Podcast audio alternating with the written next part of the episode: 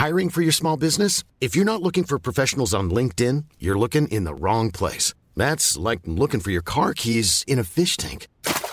LinkedIn helps you hire professionals you can't find anywhere else, even those who aren't actively searching for a new job but might be open to the perfect role. In a given month, over 70% of LinkedIn users don't even visit other leading job sites. So start looking in the right place. With LinkedIn, you can hire professionals like a professional. Post your free job on linkedin.com slash people today. Bonjour, dans cet épisode, je vais vous expliquer comment gérer un manager qui est trop exigeant. Je suis Gaël Chaton-Laberry, bienvenue sur mon podcast Happy Work, le podcast francophone audio le plus écouté sur le bien-être au travail.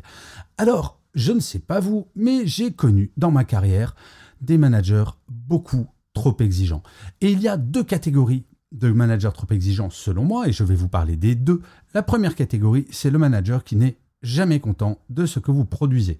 Vous, vous avez le sentiment d'avoir fait exactement ce que le manager a demandé, mais lui va toujours trouver à redire, quel que soit le travail. Et la deuxième catégorie, c'est le manager qui est tellement exigeant qu'il va vérifier toutes les étapes de votre travail. Limite, il va vous envoyer un email ou vous appeler toutes les heures pour bien vérifier que vous travaillez bien, voire de temps en temps, il va faire le travail à votre place. Quelle est la conséquence de ces deux types de management? Eh bien, à un moment, cela nous démotive, car on ne se sent pas reconnu, car on se dit, ben, quoi que je fasse, je n'ai jamais d'autonomie. Il ne faut surtout pas oublier, si jamais vous êtes manager, que l'autonomie que vous allez faire gagner à chaque membre de votre équipe est une véritable source de motivation. Alors, heureusement, cette situation n'est pas une fatalité et vous pouvez la gérer. Comment faire? Eh bien, il y a plusieurs étapes. La première étape, c'est de comprendre pourquoi ces personnes fonctionnent comme cela. Pour le micromanager, généralement, c'est quelqu'un qui n'a pas confiance en lui en tant que manager. Et il va se dire, si jamais je ne vérifie pas tout, voire si je ne fais pas à la place d'eux, le travail sera mal fait et donc je, moi, manager, vais être mal jugé par ma propre hiérarchie. Ce sont très souvent des anciens techniciens qui ont du mal à lâcher les dossiers sur lesquels ils ont une supposée expertise. Pourquoi je dis une supposée expertise? Parce que si jamais c'est vous l'expert ou l'experte de ce domaine, il est nécessaire, pour ne pas dire impératif, que vous soyez de plus en plus autonome. Ensuite, pour le manager qui n'est jamais content, quelle est la démarche intellectuelle et psychologique de ces personnes? Eh bien, bien souvent, ce sont des gens qui sont persuadés que ça va vous motiver, que de ne jamais être satisfait, eh bien cela va vous pousser à faire de mieux en mieux. Eh bien il faut savoir quand même que le fait de ne jamais dire c'est bien, à un moment, ça démotive totalement. Le côté j'ai un collaborateur, une collaboratrice qui me rend un dossier et je dis c'est bien, mais tu aurais pu faire mieux, eh bien le mais efface absolument tout ce qu'il y avait avant. Le feedback positif, c'est très important de temps en temps. Et là, encore une fois, je vous parle de manager où c'est un comportement systématique. Je ne parle pas du manager qui, de temps en temps, dirait Tu aurais pu faire mieux en faisant ça ou ça. Là, le manager est totalement dans son rôle. Alors, comment est-ce qu'on gère ces deux types de managers? Eh bien, un peu de la même manière, en communiquant. Dans le cas d'un manager qui fait du micromanagement, donc qui va vérifier absolument tout, eh bien, il va falloir l'amener petit à petit à vous donner de l'autonomie. Comment Cette personne a besoin d'être rassurée sur le fait que vous suivez toutes les étapes et que vous faites bien votre travail? Eh bien, si vous lui dites au moment où vous allez commencer, je te préviens que je vais te débriefer sur ce que je suis en train de faire au bout de deux jours, puis au bout d'une semaine, et que donc vous lui donnez des étapes de vérification, petit à petit, vous allez gagner en autonomie.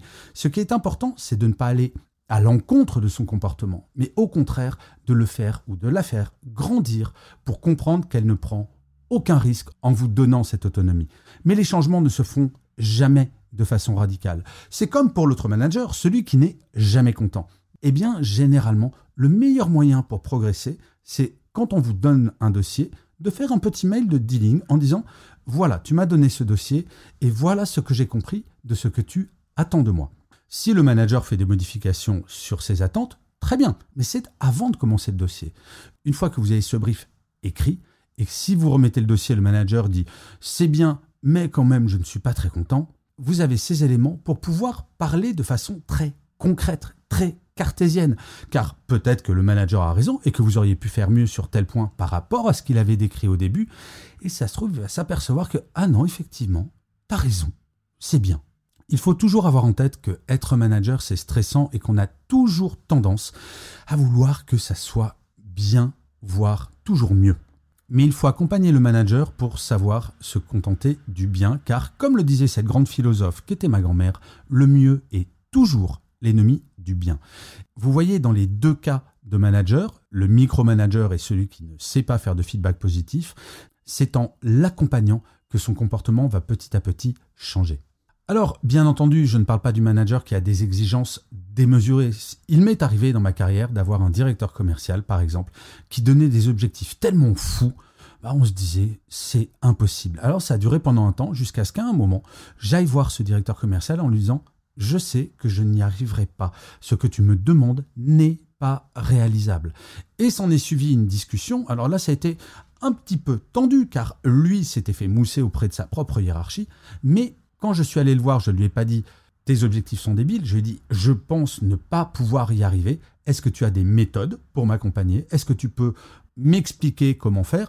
Et là, il se trouve que la personne n'avait littéralement rien à me dire car je faisais mes objectifs et ce qu'il demandait était tout simplement irréalisable.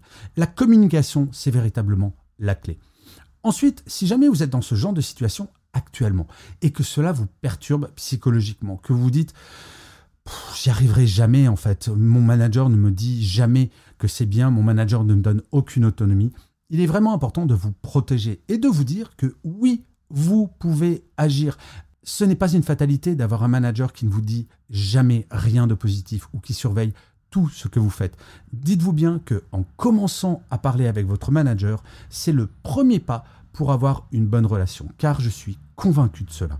La base absolue du bien-être au travail, c'est une bonne relation entre le manager et le manager. Et quand je parle du bien-être au travail, je parle du bien-être du manager et du manager. Car moi, qui ai été manager pendant plus de 20 ans, je peux vous garantir que j'ai eu la chance d'avoir des équipes à qui je donnais de plus en plus d'autonomie. Et quand une équipe est autonome, cela signifie que j'ai, moi, manager, beaucoup plus de temps à consacrer à des sujets qui ne sont pas purement opérationnel.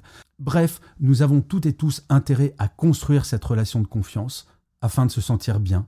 Et plus on se sent bien, plus on est productif et plus on se sent à l'aise dans le travail. Bref, tout le monde a à y gagner. Je vous remercie mille fois d'avoir écouté cet épisode de Happy Work ou de l'avoir regardé si vous êtes sur YouTube. N'hésitez surtout pas à mettre des pouces levés, des étoiles, des commentaires et à vous abonner sur votre plateforme préférée. C'est comme cela que Happy Work durera encore très longtemps. Je vous dis rendez-vous à demain et d'ici là, plus que jamais, prenez soin de vous. Salut les amis.